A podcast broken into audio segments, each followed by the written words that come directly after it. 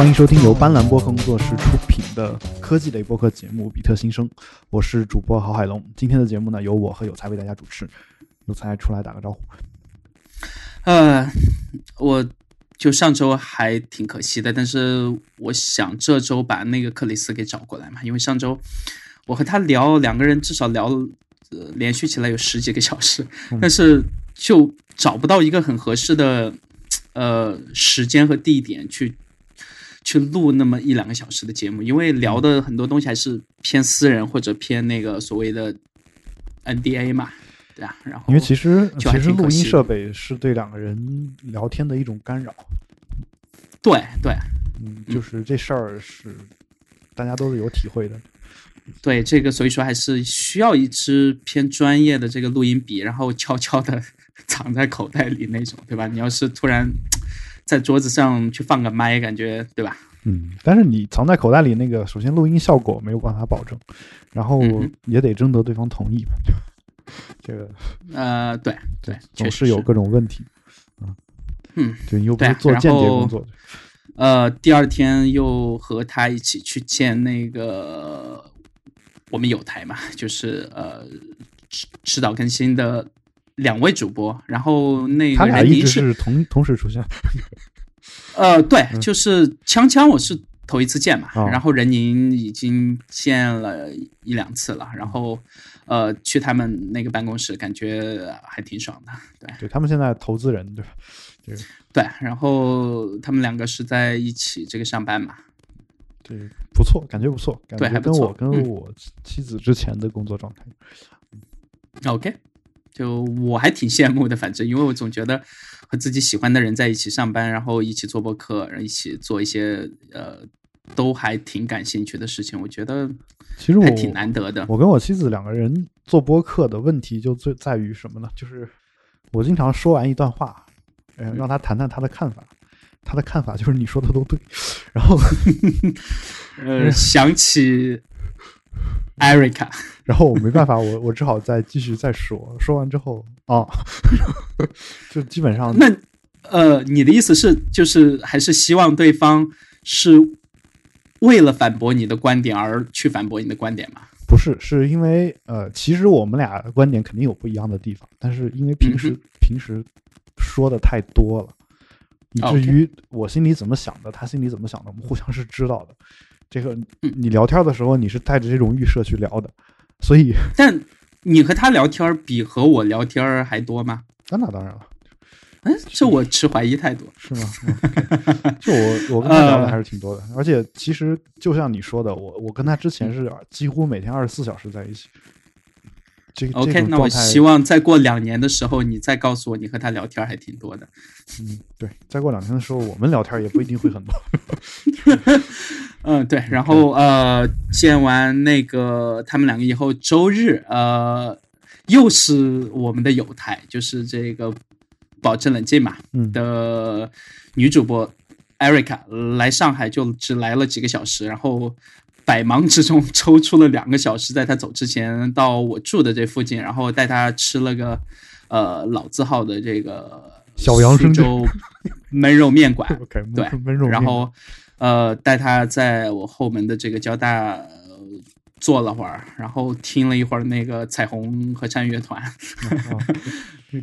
对，感觉还挺好的。嗯嗯哼，挺好的。就是其实这个艾瑞卡去找有才，我都不知道这事儿，是有才跟我说的。这个，因为艾瑞卡最近一个月都在忙于他的毕 毕业大计吧。啊，其实他已经忙了很久了。但他应该是这周就彻底能那个毕业了，对吧？呃，还是不一定。这周应该是把比较繁重的工作做完了，然后等。等下个月的话，可能后续的工作就相对来说比较轻松。这个，呃，就是读过博士的人可能都知道啊，就其实读博士，哪怕是想水过去也很难。就是，嗯，就是像我的朋友，他的父母跟他的原话就是说：“我不求你，嗯，最后成绩有多好，然后你的研究成果多好，你只需要给我把学位混回来就行。”然后，但其实。嗯，想混个博士学位这事儿，挺难的，尤其是在这种比较好的学校啊，就像我我们学校之前也是这种情况。我我其实，但我觉得就算只为了你自己，你也不应该混嘛，对吧？对，但有些人就是想混嘛，就因为呃，好吧。然后我我之前那学校，我目送过好几个这个毕业的，也目送过好几个退学的，然后这个我自己当然也是其中的一位啊，就是一一直是这种感觉，所以大家大家如果想读博士的话。啊，就是你不确定自己适不适合，包括你，呃，就是你对博士有些什么幻想啊，或者你觉得博士生活应该是什么状态啊？其实你可以跟我交流一下，我可以告诉你博士生活大概是一种什么状态。呃，你可以看一下到底适不适合你的情况。我觉得这个是比较好的一个情况啊。就是其实我自己读博士的时候也是充满了种种追求，包括我想。就是哪怕所有人都是那个样子，我也不应该是那个样子。但是后来其实你会发现，你虽然能坚持一些自己的东西，但是，嗯，由于博士就是那么一个学历，然后他做的事情有一些你是逃不过去的，对，所以其实有有些方面你会发现你跟其他人还挺像，就是就这种感觉。所以，呃，如果大家有兴趣的话，我可以跟大家分享一下一个，就是一个退学博士生。一些呃伤痕文学啊，类似这种啊，大家可以听一下。OK，伤痕文学。呃，那直接进入我们今天的主话题吧。嗯，今天我其实还是想先聊一下这个关于音乐的这个这个话题，就是这个新出了一个在 The Verge 上一个报道，新出了一个呃新的数字音乐的商店，叫。Voltra 是吧？我这个怎么读？我其实不知道它是按哪个国家的发音规则读的啊。但是这个软件呢，我其实就想提一点，就是它这里面的这种出售音乐的方式，我是特别喜欢的。嗯，就是首先这这这一首歌有是多少钱？其实它是有一个标价的。但是呢，它是怎么出售的呢？就是它可以，嗯，你第一次。听这首歌的时候是免费的，而且你免费听的是一个完整版本。嗯哼，对。然后呢，呃，从第二次开始，他会收你一一小部分费用。嗯，对。然后，如果你连续把这首歌听了十遍以后，你这首歌就相当于买下来了，就因为每次他都会收钱嘛。就相当于每一次都收你这首歌十分之一的钱，等你听完十遍之后，这首歌你就自动买下来。那那我觉得其实，呃，就特别适合我这种，就是有一些歌我就想试着听一下，觉得不好听我就不买了。然后我觉得好听的话，呃，我也不需要专门去买，就根据我对它的喜爱程度，等我听到十遍以上的时候，这首歌自动就属于我。那我觉得这个想法是，呃，在我。看到这篇文章之前，我没有想到的，但是看到了以后，我又觉得特别好玩啊！虽然我从另一个角度讲，就是这种听上去跟别的家的这种出售音乐的方式不一样的这种方法，好像很难流行起来。我不知道你有没有这种感觉？我觉得就是一个类似于行为艺术一样的实验了，因为呃，没有人喜欢复杂的计费方式的，对吧？那之所以苹果到现在只是包括那个 Spotify、呃 Google Play，呃，就是你掏个月费，嗯，我觉得就 OK 了，因为我我不知道你，我很久很久已经没有下载过任何音乐了，而且我就喜欢掏一次月费或者掏一次年费，我就反正想听啥。就听啥，然后我觉得可能那个模型更适合绝大部分人吧，因为嗯，我看了一下他们这个平台目前的场景还是有挺大的限制的啊。我我其实还是要这个绑卡，还是要干嘛？而且呃，你每一次其实从那个信用卡里划走，其实如果你的信用卡的这个发卡行相对比较。严格一点的话，其实你每一笔刷卡都会收一定程度的卡费嘛。嗯，然后可能收的卡费要比给他的钱还多。对我，我是觉得可以直接先充值，然后，然后一点一点去去用。就其实你一年愿意在音乐上花多少钱，或者说你想花多少钱在这个网站上，你大概可能有一个心里有个数，然后那样的话，可能那个卡费就不会有那么严重。但这个是，那我觉得这个在那个消费心理学上就基本上是不成立的，因为消费心理学至少在我自己看来啊，最重要的一点就是让你的用户在消费的时候就不要去想他为什么要消费。就是多鼓励他们的这个他做广告冲动型啊，或者这种。他比如说，他可以，他可以就是呃，充充一百，充一百送一百，是吧？这样的话，你你就充就完了。他你也不用去考虑说我充完了是为了是节省这个发卡的费用或者怎么样，对吧？那那我觉得其实他们自己的策略上可以去这么去考虑一下。我觉得还是一个。偏实验的东西，但是我我有人实验总是好的嘛？对，我其实想问你的是，你说你不下载音乐，呃，你有你有过信号不太好的时候？信号不好的时候，我有博客呀，就就是 我博客客户端那边是自动下载播客，然后但不下对，然后呃还有那个就是我这最近又把那个呃。豆瓣电台给重新用起来了嘛？然后豆瓣电台不是有一个功能叫什么？呃，自动离线红心歌曲嘛？哦，对啊，然后就是那其实就是你点那个 heart 的东西，对，就就但是不是我主动或者有意识的去下载嘛？但是呃，就再没歌听的时候，我只要一打开那个，大概有个七八十首这样，对对，就还。好，我觉得对，所以你但是豆瓣上不管在网易、Apple Music，呃，或者是 Google Play、Spotify，任何东西已经至少快一年了吧，没有下载过任何专辑。嗯，对，就听就好。就对我，我反正下载的。我猜这个还是一线城市或者二线好一点的城市，呃，四 G 信号或者家里的 WiFi。呃，好，然后再加上这个自己用的工具的速度可能稍微快一点的人，可能会比较容易实现。但你如果在网络状况稍微差一点的城市，可能绝大部分人和我的使用习惯还是会有挺大差距的。所以说我还是不是算是很典型的用户嘛？但是，呃，既然聊到音乐，我我。包括前面就是在录这期节目之前几个小时了，然后和这个丹尼夫老师吃了个饭，然后美国回大概 对从美国这个再再遇归来是吧？呃，然后聊了一些他去美国的见闻。那我我之前是有在那边待过一段时间了，呃，他是头一次去嘛，那他可能他的观点在我看来就更这个新颖一点。嗯，呃，然后在聊到音乐这一块的时候，我之前和那个任宁其实也有提到过啦，就是我去硅谷那边的时候，我会发现很多我朋友家里有这个小孩的朋友家，嗯，如果家长他没有定，比如说呃这个 Spotify 对吧？这样的，然后有有有买那种能。多设备同步，或者是多设备这个收听的，类似于这个家庭账号嘛？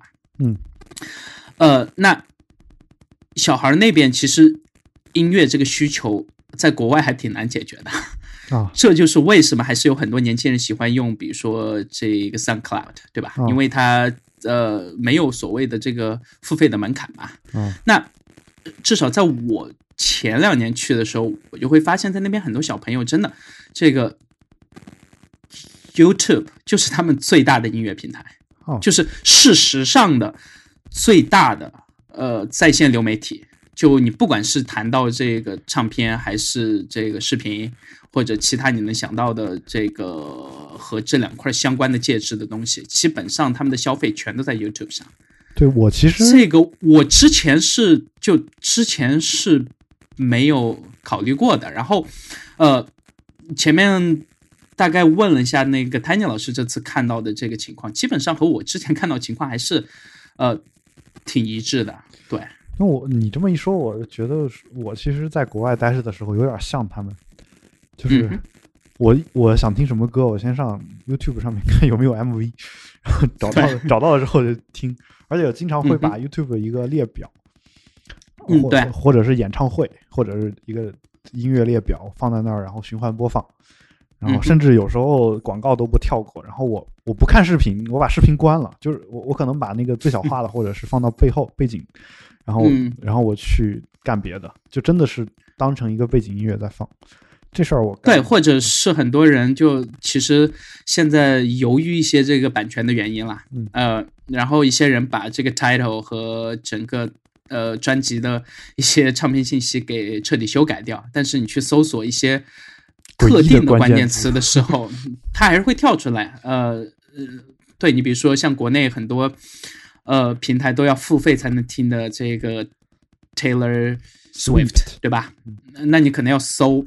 呃，Taylor 加呃啥啥啥之类的，然后可能才能搜到他整张专辑，就是在完全没有任何版权信息的情况下，就在那个 YouTube 上，而且呃，先不考虑音质，嗯，对，因为其实现在绝大部分年轻人根本就不在乎音质，我们年轻时候也不在乎，对，而且你会发现，呃，他们上传的就是纯音频，对啊，就根本没有视频信息，然后你就。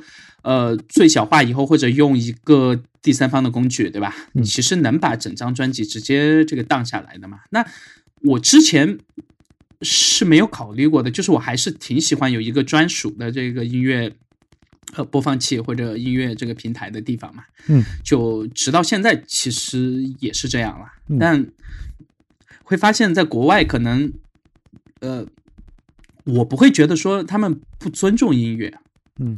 而是说，呃，他们可能用一种更适合传播，或者说更更适合他们这个群体，在没有任何收入，对吧？啊，也也不需要太多其他附加的条件，而只有互联网的情况下，可以去享受他们呃所需要的一些东西嘛。然后这个其实我觉得还挺重要的，因为呃。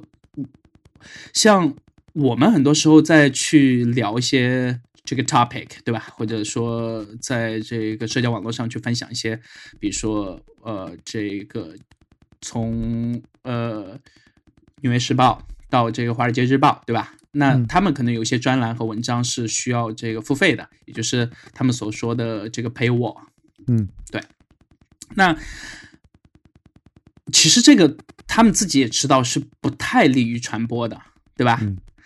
但是呢，又由于这个有收支平衡的压力或者广告商的一些东西吧，然后还是有这个东西强行在了。呃，但你就会发现，他们越是这样，他们的收入的情况可能会越来越糟。嗯。但相反，再看回 YouTube 这边。就是你任何情况下分享的 YouTube 上的任何链接，只要没有被那个原 post 的主人给删除掉，啊，他在，你只要点进去，你就能看到和我同样的东西。呃，这个我觉得是一个挺重要的点，就是在所谓的呃为内容付费，或者说呃一个知识经济的。所谓的大趋势吧，呃，至少在国内，对吧？我我觉得似乎我们在是时候再往回稍微退那么一点点，看看是不是在中间可以去找一个平衡点，就是说，在所谓的传统的互联网分享精神为先的这个主题下，嗯，到去平衡每个厂商的这个收支。中间应该是有一个平衡点的，我觉得，但是很明显，目前绝大部分这个商业公司还是说，呃，呃，挺难找到的。这个我觉得，我想了挺长一段时间，但是确实得不出太多的结论。对，那就其实是这样的，就是你刚才说的美国小孩这种情况，我觉得那个就不是美国小孩的情况，其实就是我我们年轻时候的情况。一样的，几乎没什么区别。就你说不注重音质，就确实大家都不注重音质。就当时我们的想法，比如说，但现在跟我们的这个原因可能不一样。你说的不注重音质，可能一首歌也有个好几好几兆吧，至少，对吧？然后我们当年是一看谁的 MP 三能放下最多的歌，就是有，就是当时是比如一百二十八兆的 MP 三，他们会想方设法往里面塞这种尽可能多的歌。啊，最早 MP 三的文件，一首歌可能得三到四兆吧，就正常的那个压缩比。然后后来他们发现这个微软的 WMA 格式可以缩小一半左右，然后就开始用那个格式去听歌。然后后来又发现，就是他不不考虑音质的情况下，或者说他们也听不太出来音质，因为我们当年的这个耳机也就是三块钱一副的这种，然后 呃可能会有一个。呃，有一种格式叫 RM 格式，对吧？这这个你应该你应该是知道，就对，当然，然后那种格式可以压缩到非常惨绝人寰的一个地步，然后嗯，就可能就到现在国内绝大部分盗版还是在用那种格式嘛，呃，就是用这个最老版的，这叫什么 Real Real Player ID Real One 啊，对，都可以，然后就用就那个用用这个东西。来听歌，那我们当时也是这样的。然后你说传播的话，我们也基本上基本上不靠这个专门有一个音乐播放器来传播。我们当时就是，呃，一个音乐文件哪个播放器能打开，我们就用哪个。然后电脑上也不会因为说我这个播放器坏了，我就换另一个。然后就是甚至包括说，呃，iTunes 这个东西在中国一直大家觉得一直很很难用。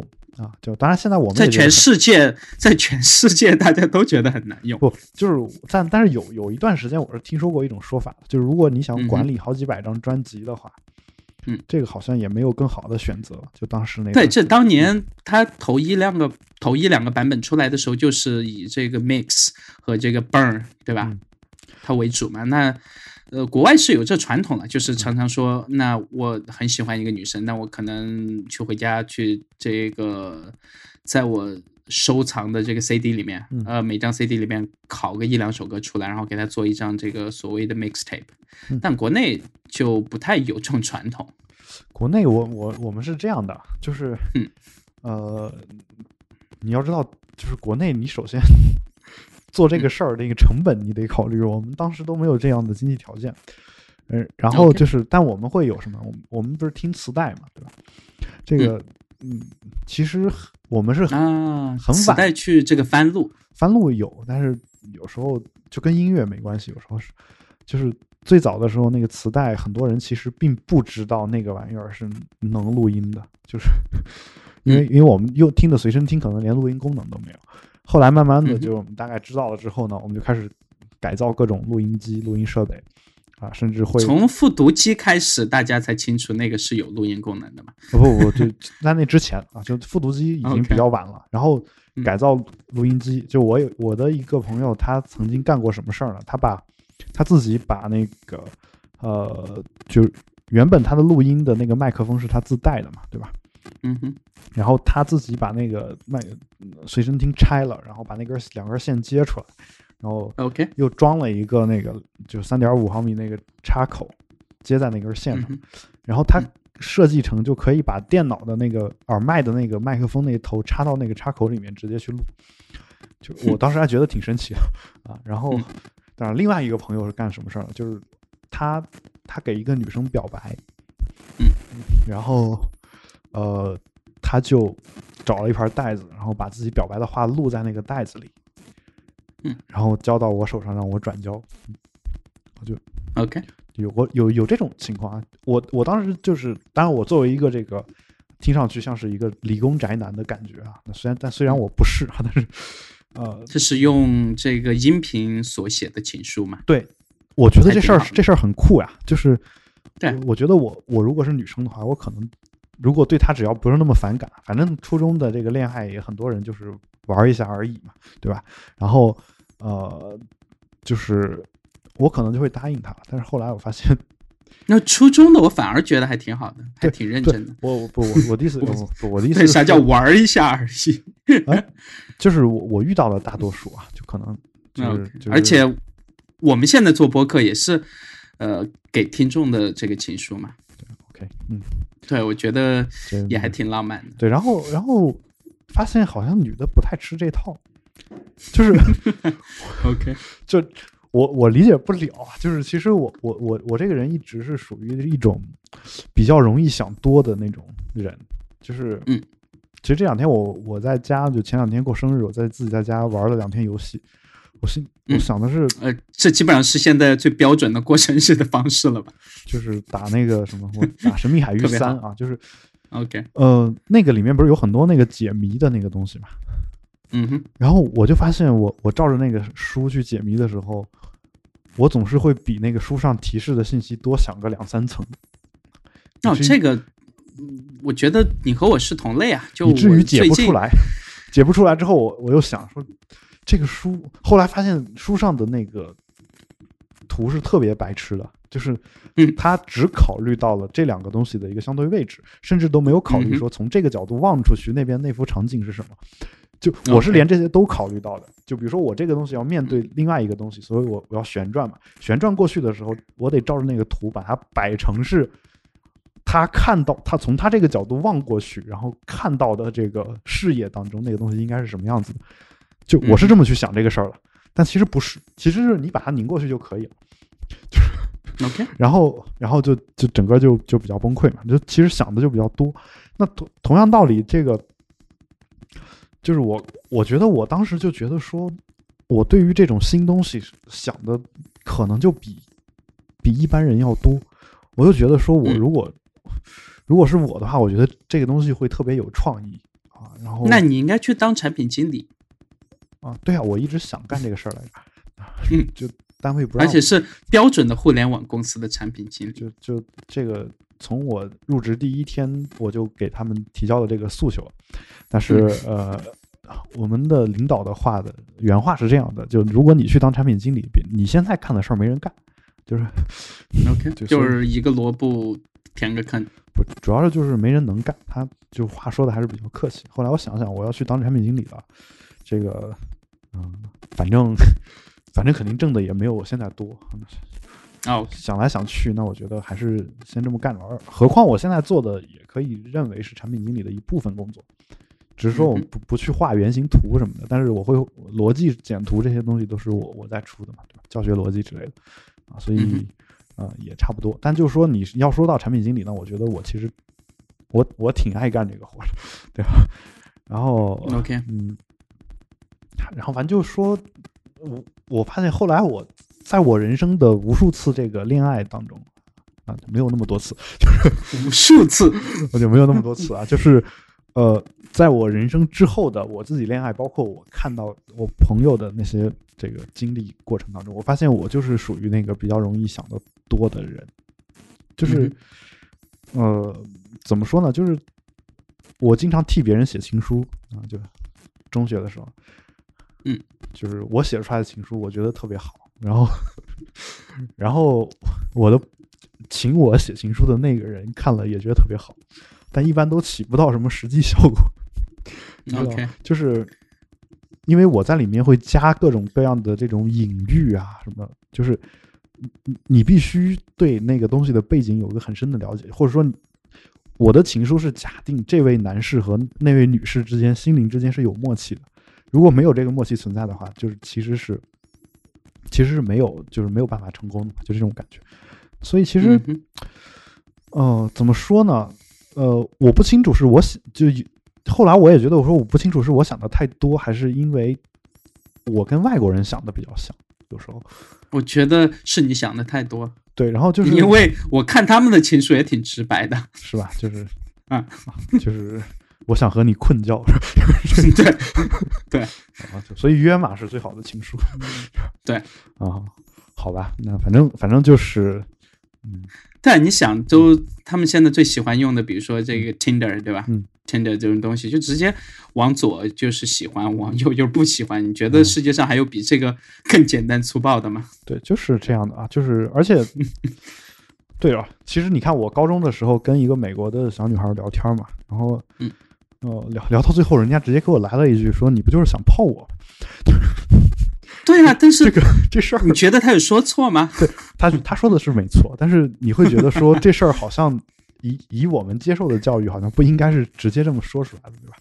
就是、嗯，就是大家先藏着掖着对慢慢藏着。他跟我聊很多这种话题，包括他玩成人游戏啥的、都聊过。啊。但是但是就他突然来这么一句，然后我我瞬间就不知道该怎么接了啊！以以我这个从小接受的这种社会主义正统教育 听到这种资本主义腐朽没落的思想的时候啊，那你就说 Yeah, 嗯 you read my mind，好吧，那会儿那就挺好的。那会儿我还我的英语水平还不足以去去这么去说啊。OK 好吧，后来不过现在那个人应该还在我的 QQ 上啊，我就哦，QQ 还有 QQ，我我我确实都很多年没用过 QQ 了。嗯，好吧，那行，那我们今天呃关于这个音乐的话题，我们就先聊到这儿。因为我其实一直觉得国外人送礼物也好，包括呃就是表达什么也好，就是是跟我们的习惯有点儿有所不同的。然后我会非常羡慕他们的这样这样一种感觉，比如说我会特别羡慕呃整个的那个嗯，就比如说像呃。他们一一辈子会听个好几千千张专辑啊啥的，会收集专辑什么的。就等我，你是在说我对吧？对吧？你你也包括你在内啊？就是嗯你也是国外回来的，对吧？然后然后呃，我会特别羡慕这样的人，这样的事情。然后这个时候，然后呢，你会发现中国的这个社会发展阶段呢，又是等我长大的时候呢，我发现我们这个社会阶段已经跳过了他们听 CD 的那个那个阶段。明白我的意思吗？然后对啊，因为之前在国内正版化开始之前，国内的所有在线流媒体全都是基本上大部分内容全是盗版嘛。就像我们家那种小地方，你买到的，你买到的呃磁带和 CD 基本上都是盗版的。然后，嗯 对，然后呃 CD 还有可能是正版，那磁带一般都是盗版。然后，所以呢，而且 CD 也买不着多少。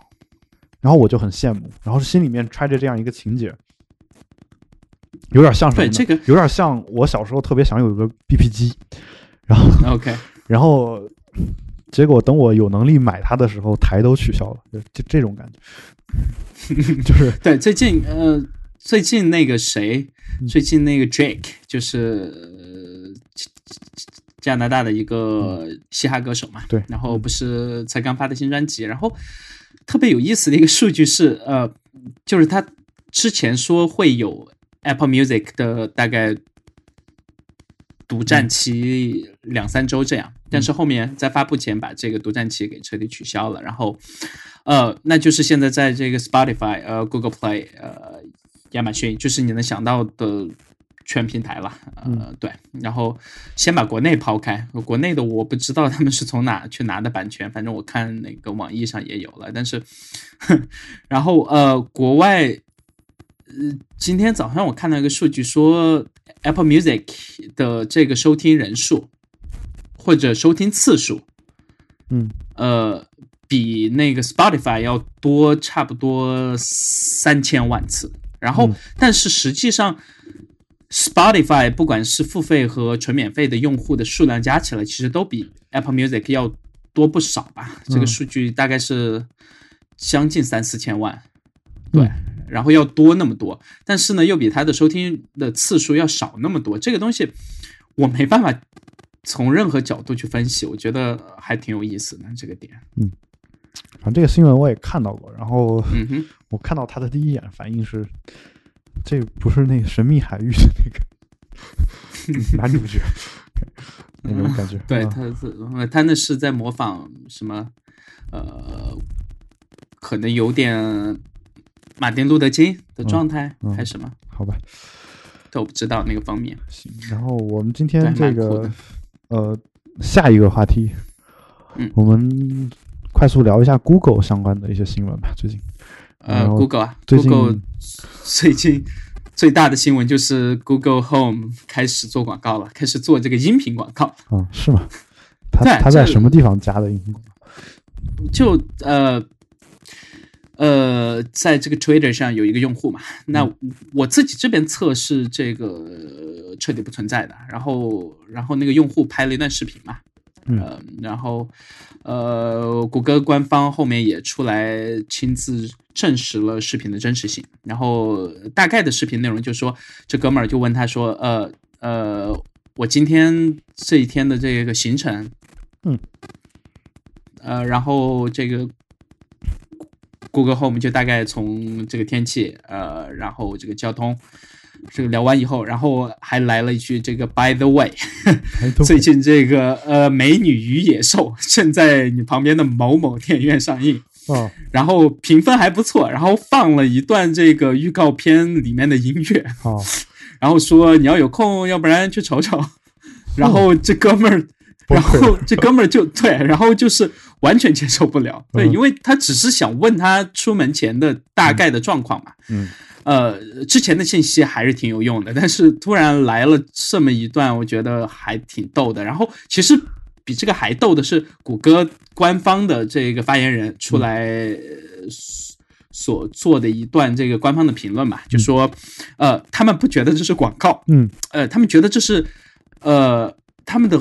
他们和他们的平台的合作伙伴，嗯，和他们一起在他们的平台上尝试做一点不一样的东西，就是呃，或者说讲述这个，讲述他们自己的故事。对这个，这个，我 就这我觉得是重新重新定义了广告。就是 Google 收钱不收钱这事儿不用收啊，对啊，对啊，这肯定收啊。就好比说，我我今天看完这个《美女与野兽》啊，然后我跟我跟有才说，我觉得这电影还不错，嗯，就是那我那我这肯定不是广告嘛，对吧？虽然它也有广告性质，但是因为我我不收钱嘛，它至少不算商业广告，对吧？所以它如果收钱的话，那我觉得是广告无疑。但是这事儿你又你得怎么看吧？就是如果你把那个智能助理当成是一个真人的话。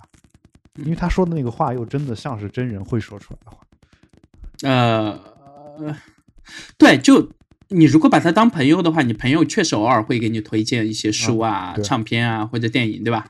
这我觉得正常。但是他是没有意识，我没有把他当朋友，就是呃，对，而且他是在靠我赚钱的朋友，他是我买回来的朋友，那我觉得对吧？那我觉得是这样的，如果这个是 Google 的人告诉那个。玩意儿让他说这段话的，那就有问题。但如果是他自己觉醒了，他突然想说这么一段话，那那那就没问题。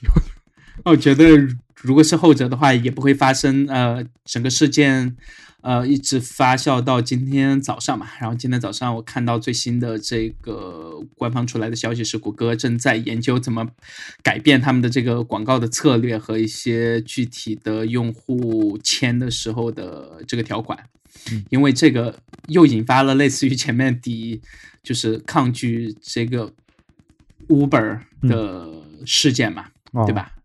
那呃，尝试去改一些东西，但是我觉得 John Gruber 那段评论就还挺好的，就是他说呃，那我们每个人都是事实上谷歌的这个产品嘛，嗯，然后他的广告商或者他的广告主是谷歌真正的用户，嗯。对吧？这个我我觉得从来都不存在任何可以讨论的点，嗯，对吧？这就是一个从头从有谷歌这家公司一直到现在，呃，就是所谓的它的这个商业事实。Google 是一个卖广告牌的，你可以这么说，就它是对，它就是一家这个广告公司嘛。呃，那呃这家公司因为呃它的产品觉醒了。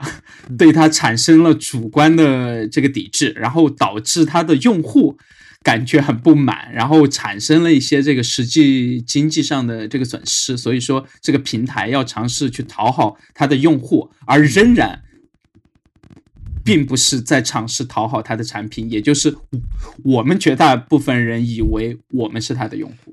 但其实，其实你你买了 Google Home 那个东西，你也可以。你也向他支付了钱嘛？从这个角度讲，对，但是我仍然是他的产品。对，就是就我是他某一个服务的用户。对，哦，或者说我是拥有他这个硬件的呃一个消费者，但是我并不一定是他的用户。嗯，这个我你对就是至少是 Google Home 的用户吧？consumer 和这个和这个 user 之间，我觉得是有一道坎的。就我的意思是说，当你问到说你今天出门需要带些什么东西的时候，这个时候你、嗯你是他这个产品的用户。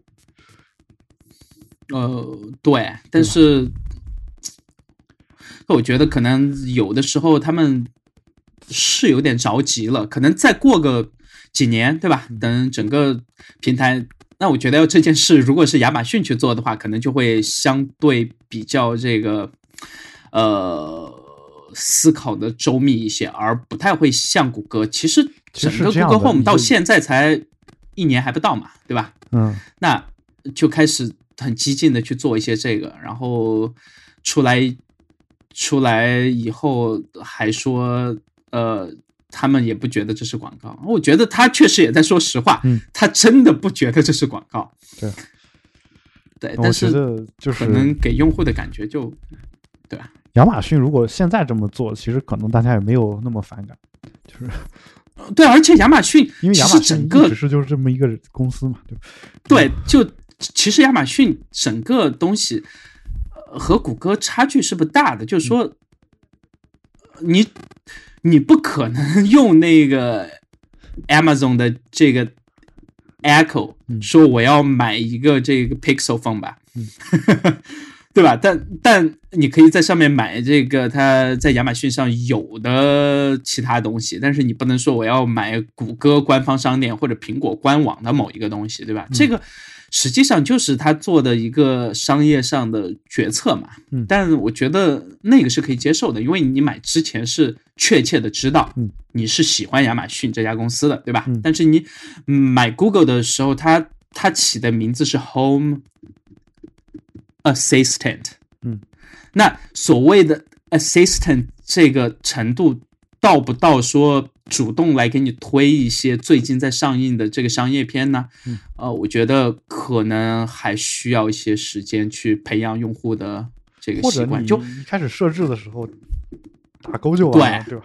对，但是我就希望推荐，就跟我们我最近注册网站一样，尝试做直播嘛，不是？嗯然后在那个 YouTube 的很隐蔽的账号设置里面，发现了很多我之前从来没有这个点选过的东西嘛，然后我觉得还挺恐怖的，就、嗯呃，基本上没有什么，就我不在设备间同步我的这个搜索历史，对吧？嗯我也不在设备间同步我的这个观看历史，嗯。我也不想让别人看到我的这个收藏记录，也不想让别人看到我呃收藏的这个列表。然后，但是我发现这些东西都是纯默认的，全都是彻底打开的，直到你把它关闭为止所以。其实我而且关闭了以后，你之前的东西至于去哪儿了，也是变成他们所谓的这个大数据的一部分嘛。对所以其实我一直一直有时候在想啊，就是嗯哼，呃，我我其实在外面的形象并不见得有多好，就是 嗯就是当你的这个列表给给公布出来的时候，就是很嗯很痛苦的，就是你比如说你你我我就做一个很简单的假设，就是这是我们一直以来都一直以来举的一个例子嘛，就是。OK，比如你你听不听李谷一老师唱的歌？就是、呃，从来不听。就是，但是当你知道当年这个人被称之为黄色歌女的时候，她的歌都叫黄色歌曲，然后嗯她还在在崔健第一次登台演出的时候，还是什么时候，他他去去介绍推荐了崔健这个人，然后嗯你知道这些之后，可能就会对李谷一的这个歌可能会产生一些兴趣，比如说我我可能去听一下《相恋》，因为当时最火的是这一首。然后你听完之后，如果你是在一个比如 YouTube 这种在线听的，对吧？你听完之后，你有可能你你刚刚听过这首歌就会被分享到，就是你的那个播放历史。如果有 YouTube 上有人关注过你，或者是怎么样，他就会知道你啊，你刚刚听了这首歌。那类似这种情况，其实你你你你有很多啊，不不光是 YouTube，包括嗯。其他的一些社交网络都会有，因为其实你并不知道别人看到了你的一些什么东西，有时候。就是对，然后嗯，在这种情况下的话，有时候你就想想去解释，你知道吗？就是，但你越解释这玩意儿越乱，对，就它的这个选项里面，我觉得呃，比如说像这个亚马逊，嗯。包括这个苹果，对吧？嗯。那呃，我的软件的使用的情况，嗯。我 App 的这个崩溃率，嗯，或者崩溃的这个 log，嗯，我可以分享给你苹果的，但是我愿不愿意分享给第三方的开发者，啊这个选项应该是纯默认关闭的，对吧？那包括亚马逊在内，我的搜索、我的购买历史记录、我的购购物车，嗯，呃呃，亚马逊的选项里面也是就纯默认的和亚马逊自己去分享，这个我是可以接受的，嗯，这是你自己的平台，对吧？但是你不能说其他人找我的时候能看到我的这些东西，这个确实是有一点恐怖了。但是放到这个 YouTube 这边，呃，case by case 的话，我觉得谷歌就是一家实际上不太注重用户的默认隐私的。就你可以有这个选项，嗯但是呢，你直到进到你的账号很就是藏得很深的地方，嗯把它找到以后关掉，嗯，呃，你可能才稍微是就好一点点，但是具体好多少我也不是特别清楚嘛。对然后就是呃，这个情况其实呃很多时候都有，而且这个我还挺不爽的，反正，有一些东西是不是隐私这个事儿，嗯嗯。嗯，就因人而异，就是就好比播放列表这个东西，就其实理论上讲，你的播放列表分享出来，嗯，其实就是我就能知道你听了什么歌，对，就是这个事儿，还是我前面说的点嘛，就是我如果主动选择，对吧？那是我用户的选择，但是你不能说纯默认的就把这些选项全都打开嗯，而且并不告诉我这个东西是会被其他人看到的。它在任何页面没有任何提醒，除非你进到账号的很就藏得很深的那个地方，看到那一个这个选项的时候，你才会知道原来他妈之前好几年全都被其他人给看透了。嗯就好比说，你看啊这个，就是呃，包括网易云音乐，嗯哼。我我新建的这些歌单什么的，是好像没有，甚至没有一个私密的选项。对，然嗯后、呃，我经常会，比如说我我这个音乐的这个播放是一直会在播放的，然后有时候我去干别的，可能把耳机放一边就忘了带，这个时候、嗯这个时候你会发现那个歌不是一直在播吗？播完之后，别人去看你最近的听歌的这个记录，你会发现你好像一直在听一首歌，然后这首歌呢，其实是就是你你可能还觉得特别烂的一首歌，对吧？然后嗯，然后你你就会觉得特别崩溃啊。尽管我知道其实没有那么多人会关心你，但是有时候你就想，人其实就是靠这么这种东西塑造的。真正有一个喜欢你的人，他才会挖到你那么深的东西。他挖到你那么深的东西之后，发现哇，你原来你也喜欢这首歌，我好开心。结果其实你根本不喜欢那首歌，嗯这这会造成一些人与人交流的误会，你知道吗？对这个，嗯其实这个所谓的商业公司和人之间关系，我觉得和人与人之间是一样的，就是还是要给对方留足够多的空间和这个私密性。对呃，所以其实我我特别做的相对差一点。我特别害怕别人去翻我最近在听什么歌这个事儿，嗯，特别害怕对，但是这其实也是我为什么不太愿意用这个网易云音乐的东西。对，就像就像对啊，就像我哥问我说：“你你你在截这个手机的手屏的时候，嗯，你会不会预先的去把一些 app 调到第二屏再去截？”嗯，啊，我当然不会去这么干啊，因为我一般也不去截这个首屏，就算截我无所无所谓。但当时他他的主要问题就是，你会不会先把微信藏起来，然后再去截？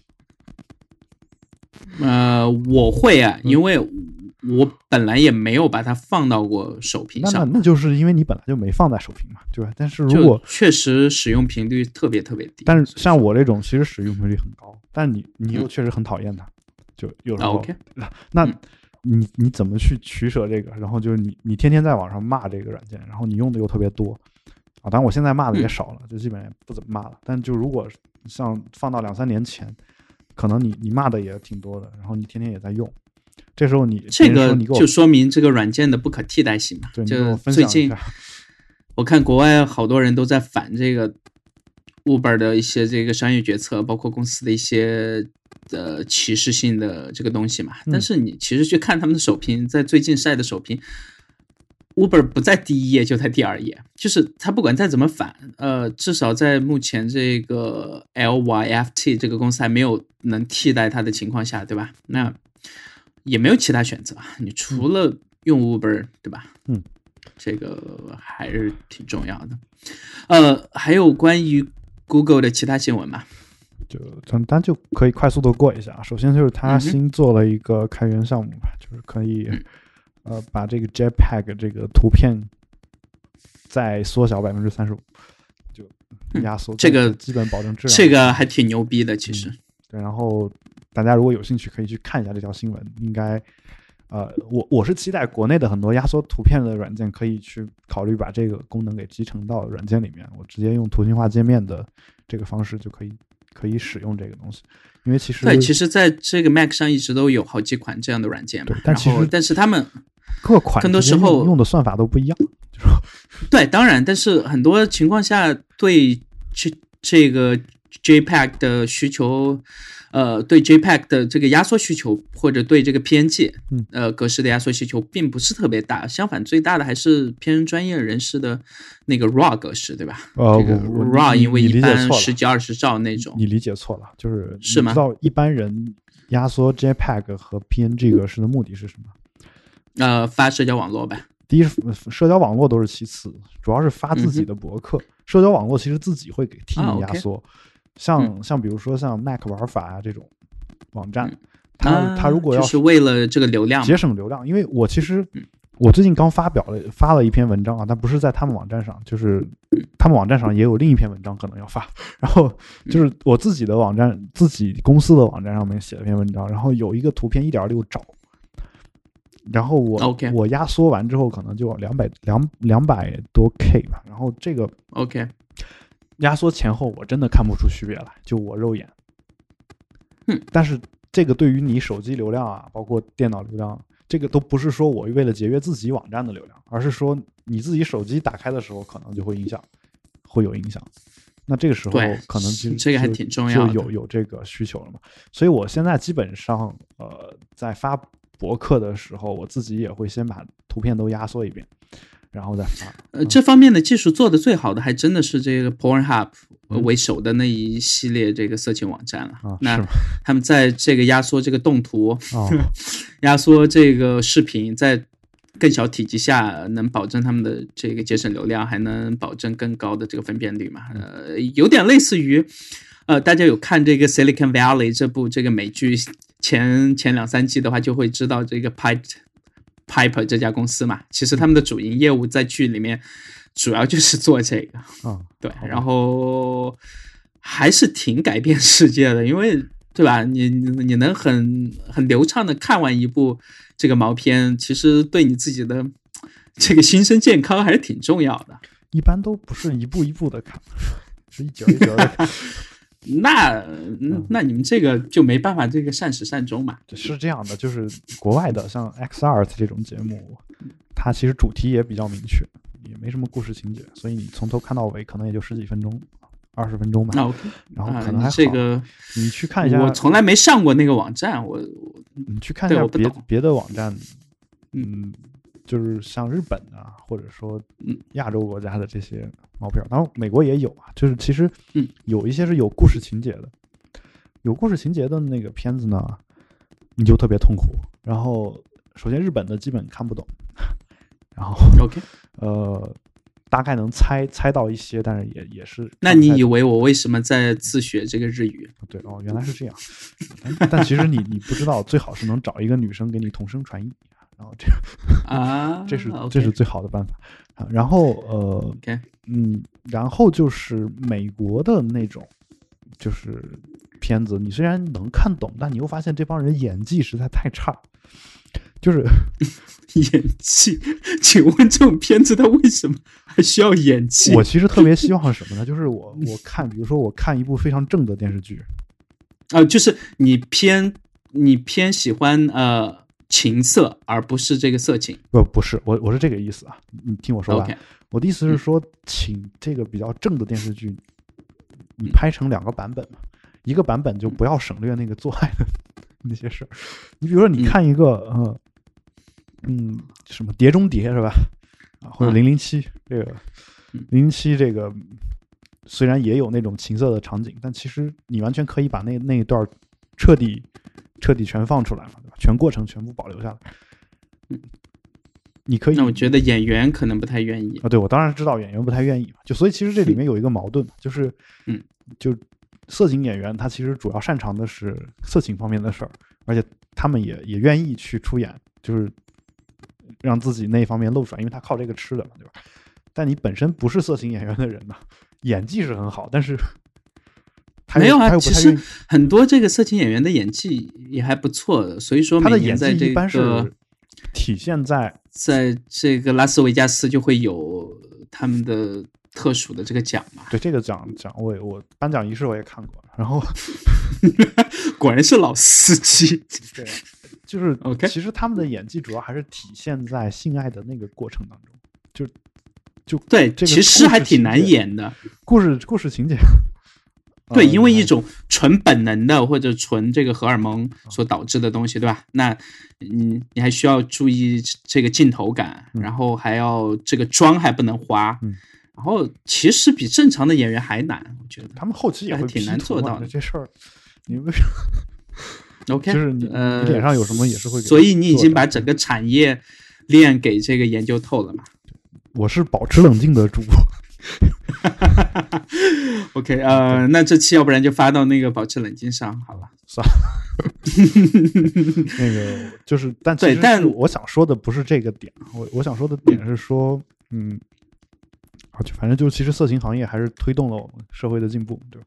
然后对他们是技术行业最大的一个驱动力，因为其实如果我猜这个类似于像这个 PornHub 这种网站，对吧？愿意把他们在线这个前端的技术，呃，图片、视频压缩的这些东西，包括这个在服务器部署这一块儿，对吧？嗯，呃，你就是你在世界上。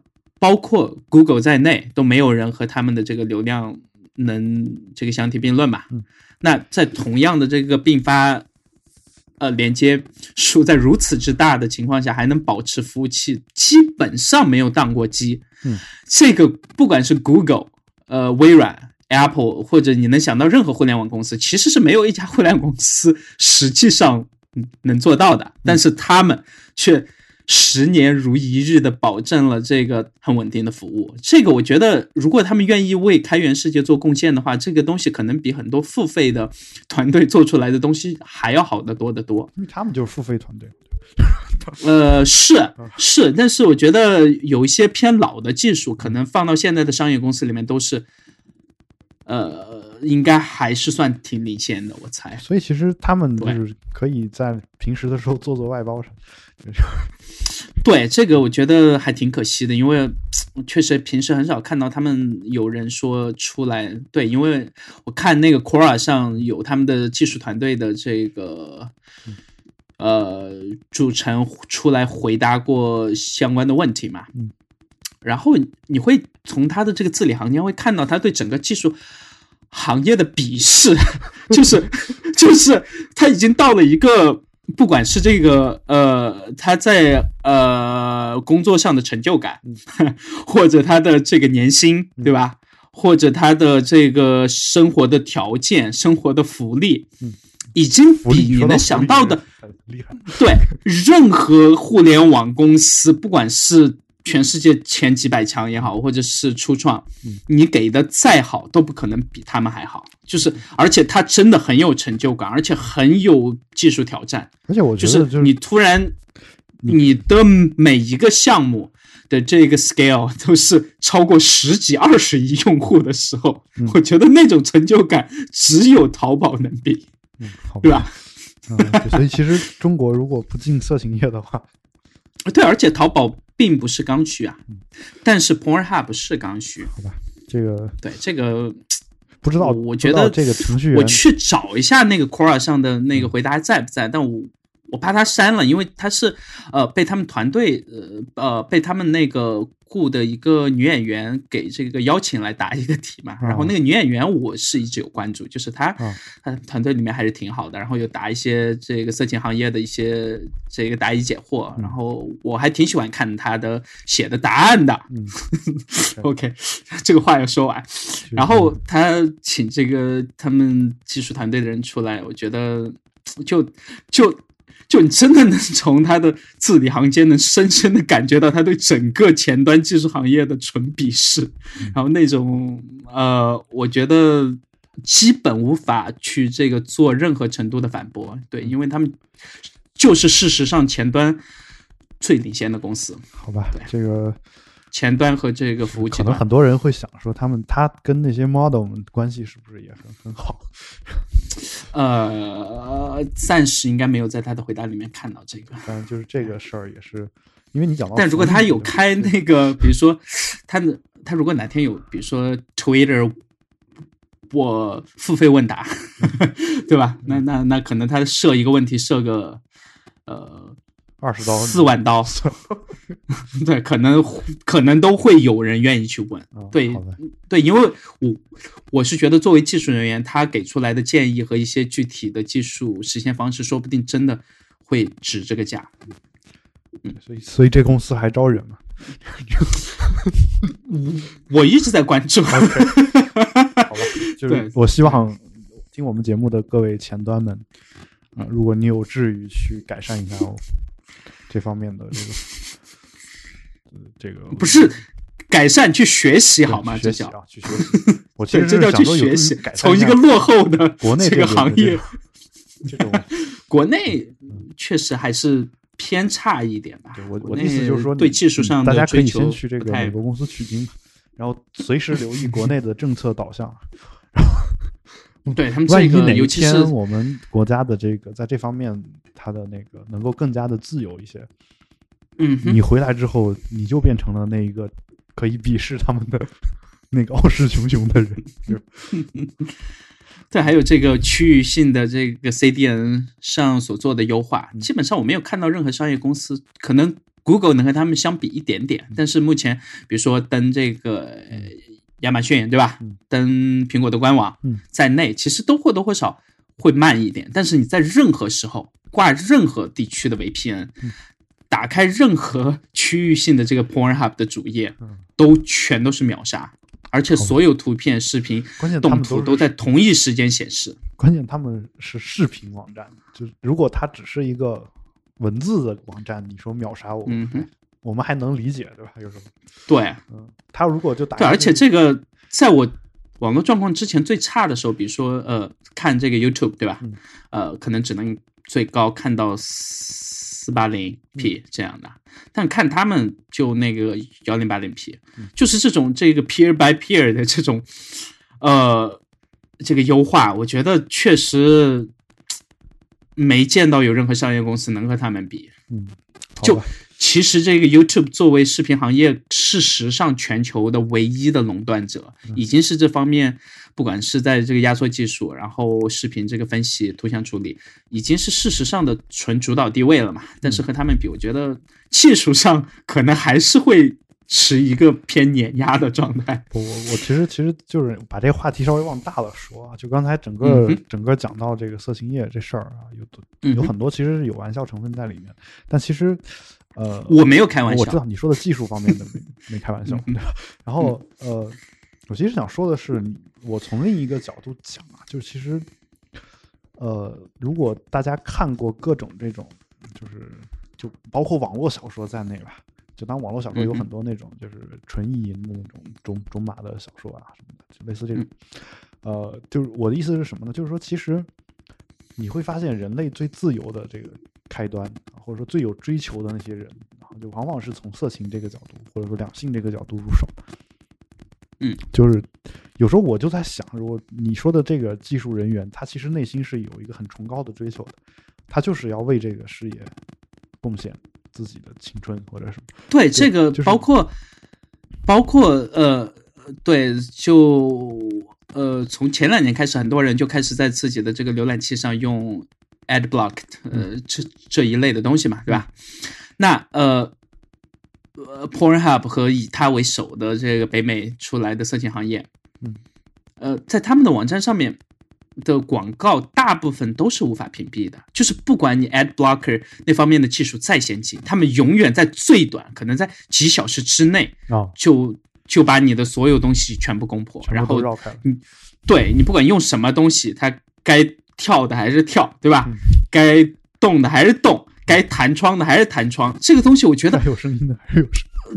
对这个这个能让呃能让这个 Google 嗯呃头疼，能让很多这很多这个上班时间看从从提供新闻的网站到其他各类偏内容性质的网站，他们都需要广告嘛，嗯但是就很头疼这个问题。但是只有在他们上面，嗯，我觉得大家真的可以去好好去研究一下他们的技术，真的别不考虑把他们挖过去。我猜应该有挖吧，因为大家全都在加州嘛，嗯。都在加州应该还挺方便的。怪不得你想去加州。反正不是因为 因为呃，不光好莱坞在这个 L A 对吧？嗯。那呃，整个色情行业的大本营也全都是在这个南加州对，我知道，附近那一块儿嘛，对吧？南加州我，觉得还挺好的。南加州，好吧。呃，那我们嗯就是还有两条 Google 的小消息，简单说一下吧。这个事儿可能大家都知道了。一一条嗯就是关于 Google 的这个，就是 Gmail 它的那个 video 的附件是可以直接直接播放了，对吧？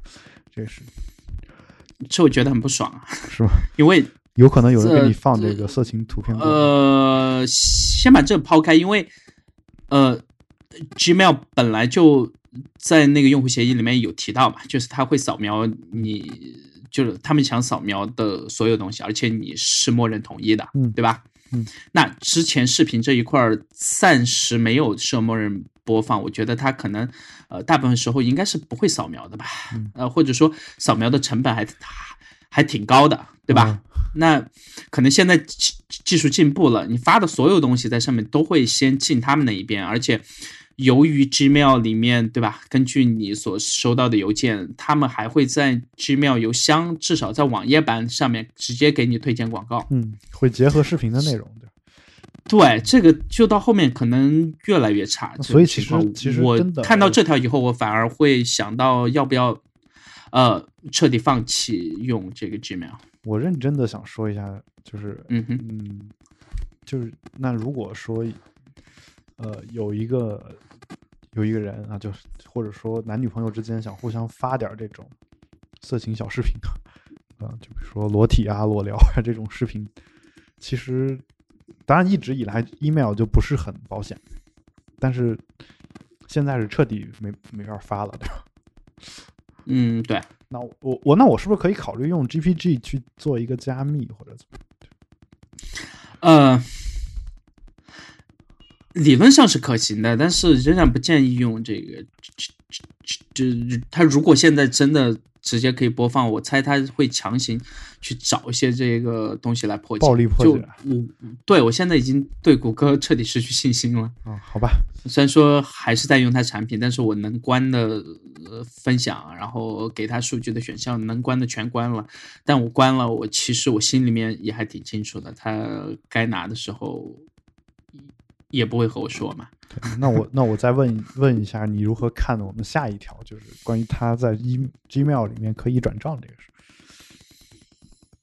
这个呃，类似于阿里巴巴的这个支付宝业务，嗯就是一个是从支付想往社交走，一个是从社交想往呃支付这边稍微走一点，而且本来其实国外不管现在做什么事情，只是为了增加他们的便利性。我觉得只要是安全的，钱这方面所有人都知道，对吧？你要不然政府，要不然银行，要不然你用这个 Square 或者是用这个 PayPal，对吧？就就或者你绑你的信用卡，就其实大家都知道你有多少钱。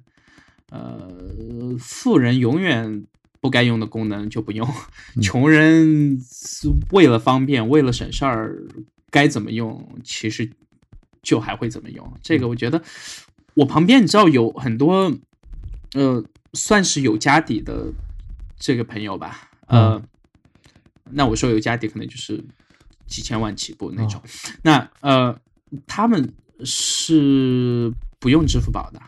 也不用微信支付的，很多时候可以刷信用卡，可以刷卡，要不然就用现金。就 就我发现钱越少的人是越爱用这种方便的支付方式的，他们反而是更倾向于把钱放在一个银行更传统的机构，或者说对，就或者说一个托管。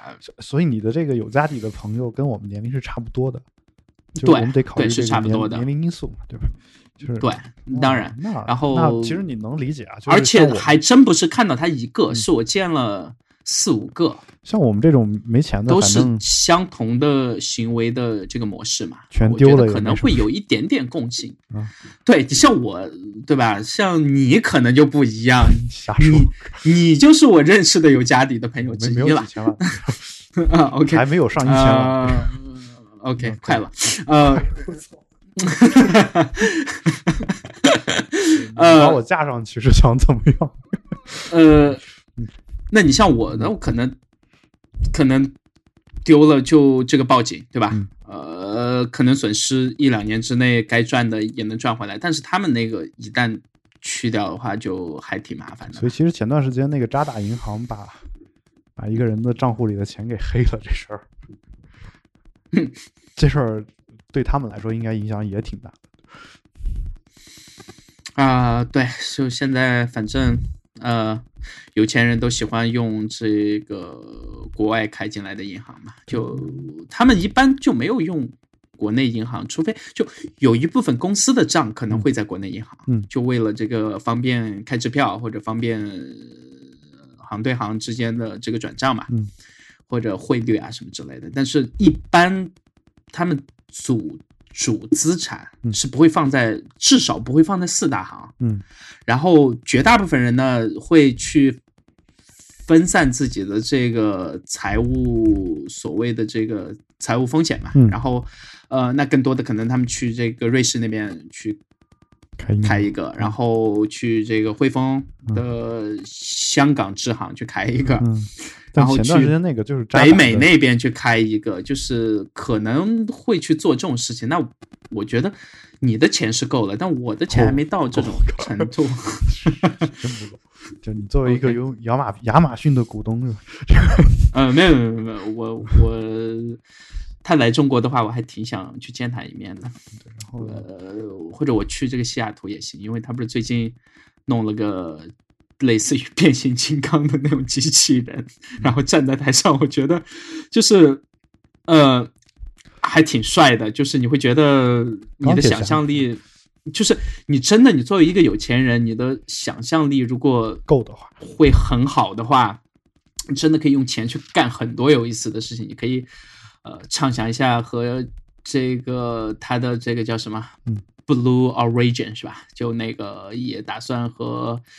SpaceX 去做，对，就是他也想作为第一批或者第二批登这个火星或者其他星球的人嘛。就是你会发现，钱很多时候我们常常会说可能会改变很多人，对吧？但是在他这种十多年就撑了十多年以后才开始赚钱的这个巨富，就会发现他前十多年没有盈利，对他的这个。个人的磨练和状态的提升还是有挺大好处的。你会发现他很少去浪费钱，就还是挺值得学习的一个人。他本身，你作为从投行出来的这种，一般也对，当然很很很少就会会去浪费钱嘛。就是这种这种人就有那个特质啊。然后，对，当然对他他说的那个在门板上办公这事儿，嗯，他那。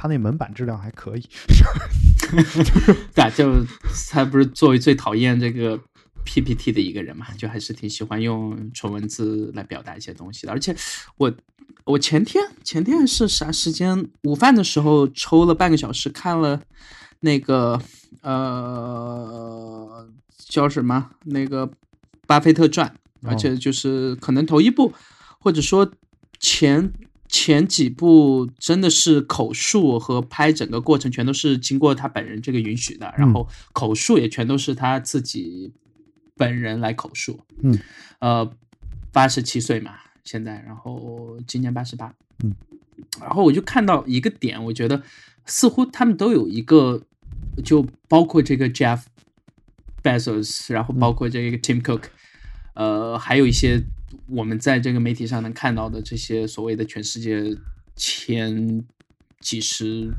巨富嘛，然后就是他们的作息是非常之规律的。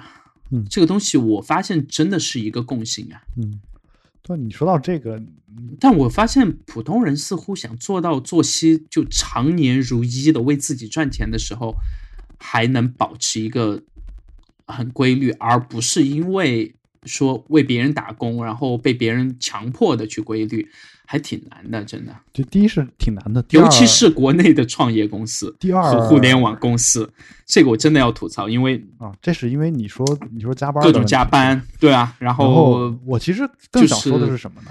就是嗯呃，其实很多人赚了钱以后，他的生活就会变得不规律。就是嗯我的感觉啊，就比如说我我年轻时候，哎我我小时候这个刚好相反，哎，因为呃，Jeff Bezos 的那本别人给他写的那本叫什么？The Everything store Store，嗯对，好像这本吧。然后呃，前两篇就有提到，就说他其实刚创业、刚去西雅图起来的时候，其实他们还挺拼的，嗯常常加班。那我知道，呃，可能是因为这个管理上或者其他的一些，包括这个物流上的一些这个失误嘛。嗯，那到后期他反而越进入一个良性呃良性的这个状态以后，你会发现他个人的这个东西是越规律的。对我我我说的觉得跟不是一个事儿啊，就是嗯哼，呃，其实因为因为贝索斯现在还是在在运营这家公司嘛，对吧？这事儿对对，这个这个你是得承认的，就是，但嗯我们经常会看感觉到一个什么情况，就是比如说，呃，像我这种穷苦人家的，然后，呃，就你会看啊，比如说国国外国这种有钱人的纸醉金迷的生活，像我从小没什么夜生活，对吧？这个 OK，所我所谓夜生活，不是说你非得去什么酒吧什么地方，我我甚至就没有、嗯没有在晚上十点之前之后睡过觉。我我觉哦得其实我不困，但是家里不让，强行让我规律，对吧？然后我觉得呃大部分小孩不管国内外全都会这样啊，就是至少在呃小学和初中吧。对，但然后高中是没办法，高中是学校逼的。这个，但是高中学校不不逼的话，我觉得估计我也不会在十点以后睡觉。我倒是不会，我从小就是拿着这个手电筒躺被窝看嗯书，但是就很诡异的是，我眼睛是我长大以后才坏掉的，啊就才有近视的。就我从小到大就那样用这个就用这个手电照着看金庸、看古龙、看谁谁谁的，从来没有觉得眼睛有过任何问题，直到呃。成年到二十几岁的时候，才感觉有一点点模糊，到现在也才两三百度嘛，就感觉和基因的关系可能比较大。这个近视这件事情，而且我我用电脑的呃频率应该要比我的同龄人一般人要可能多得多得多。啊对，对，然后我我就我的想法是什么呢？就是我当时就想说，我能不能晚上不不按时睡觉？我就不嗯想，我就不想正常早上早早的起，然后晚上早只早的睡。需要一个那个手电筒啊。对，就 OK 就没有啊，就是家里会管的比较严，然后呃藏起来。然后其实你你看你是小孩一点这个反叛意识都没有。对我有反叛意识，但呃反叛，因为其实家里在某些方面管得很松，比如说他不不限制我上网，不限制我玩游戏了，就啊，其实其实你你你不会去想想想到这些东西，对吧？然后，比如像我有时时候去我姑姑家，然后他们睡得会很晚，然后我嗯就会躺就坐在沙发上看电视啊，或者干嘛，也会睡得很晚，然后就会会觉得特别开心。有时候甚至就是他们会说你是不是困了，然后回去睡吧。我会强行说我不困，因为可能可能真的困了，但是我会觉觉得强行说我不困，就是我就想晚睡。我觉得晚上晚上那个时间特别好，特别宝贵。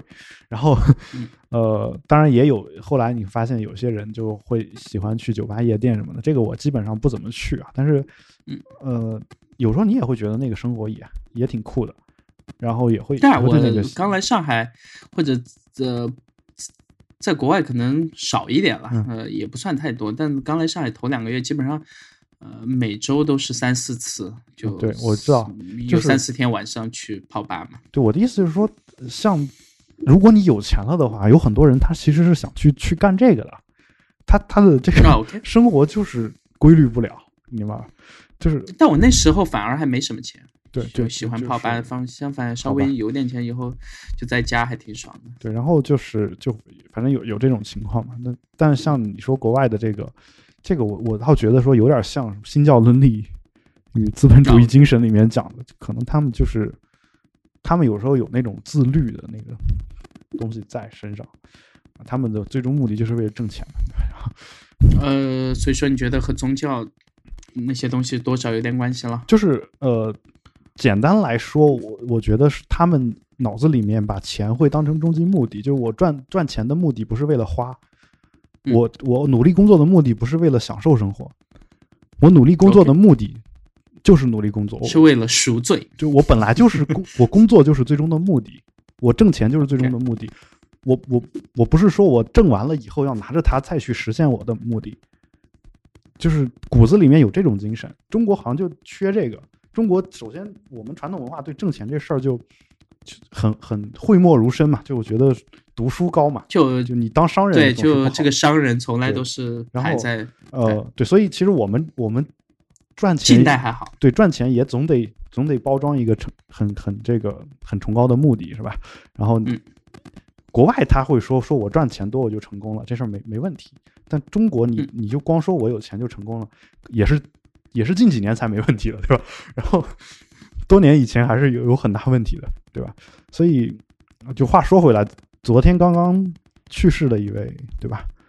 呃，美国的非常有名的这个资本家，这个石油大亨嘛，洛克菲勒，然后可嗯能安 T 在这个 Twitter 上转的时候说，他以为这人早就去世了，跟我的印象一样，我也以为他早就去世了。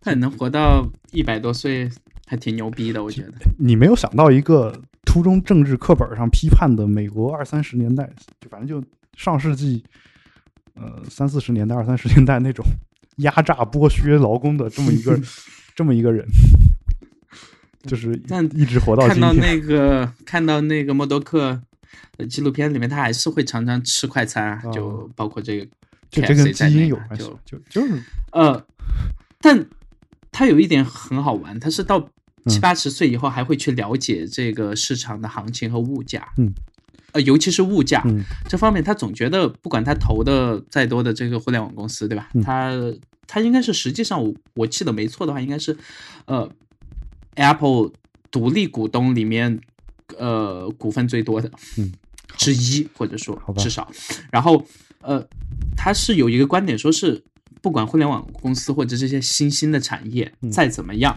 但是和人类需求最本能、最刚需的实体行业的这个呃整体的行情和物价，对它的投资方向永远都是有很重要的这个指示的作用嘛。这个我觉得。呃，还是有挺多思考在里面的。就是我觉得呃，有时候我们啊，我就是或者说整个中华民族吧，就总体上平均的而言，对金钱的那个敏感度肯定是还是没有世代经商的这种犹太人 敏感度更高。你觉得真的是吗？我觉得因为不，我觉得这不是基因我。们现在是事实上，其实我见过的最拜金的一个国家。拜金和对金钱有敏感度这是两回事儿。OK，就是就是拜金和就你想要那个东西和你怎么怎么同一个能得到那个东西这是两种不同的。你不是说你想就能拿得到嘛，对吧？就是嗯，有些人想，但他他他是有这个能力的，像乔布斯或者像谁，就为什么为什么这个沃兹尼亚克愿意跟他合作，就因为他沃兹尼亚克就缺那个乔乔布斯有的那部分东西，对吧？就就是这种那乔布斯反正现在也没办法，他要是在的话，也没办法回那个美国本土嘛。啊，是吗？对，因为因为他是那个叙利亚的后裔嘛，好吧，他既不接受难民，也刚好在那个 ban 啊，里面，所以说对。对这个，他乔布斯就是可以带领苹果搬到中国来。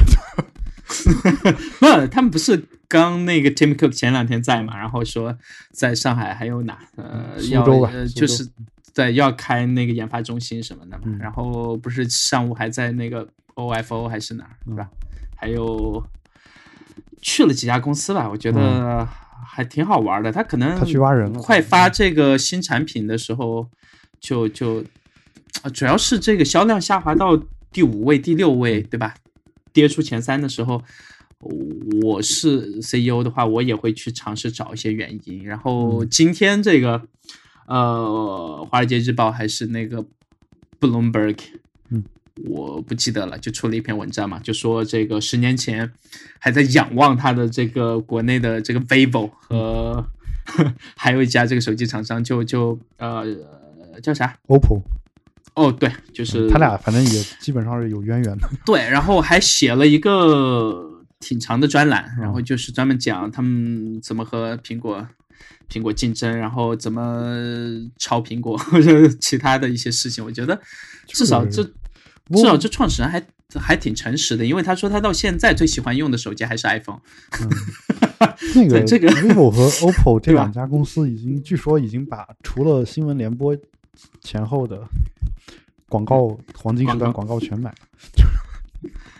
对，但呃，我应该记得之前他们在就是上海应该最贵的一条路之一啦，就那个淮海中路上嘛，嗯。不要开一家那个旗舰店嘛，然后旁边就是一家这个淮海中路上最大的 Apple Store，嗯，呃，然后那家旗舰店我上次经过的时候还没开起来，嗯。都已经过了大半年了，我不知道在干嘛，可能嗯出了点问题还是什么，我不知道。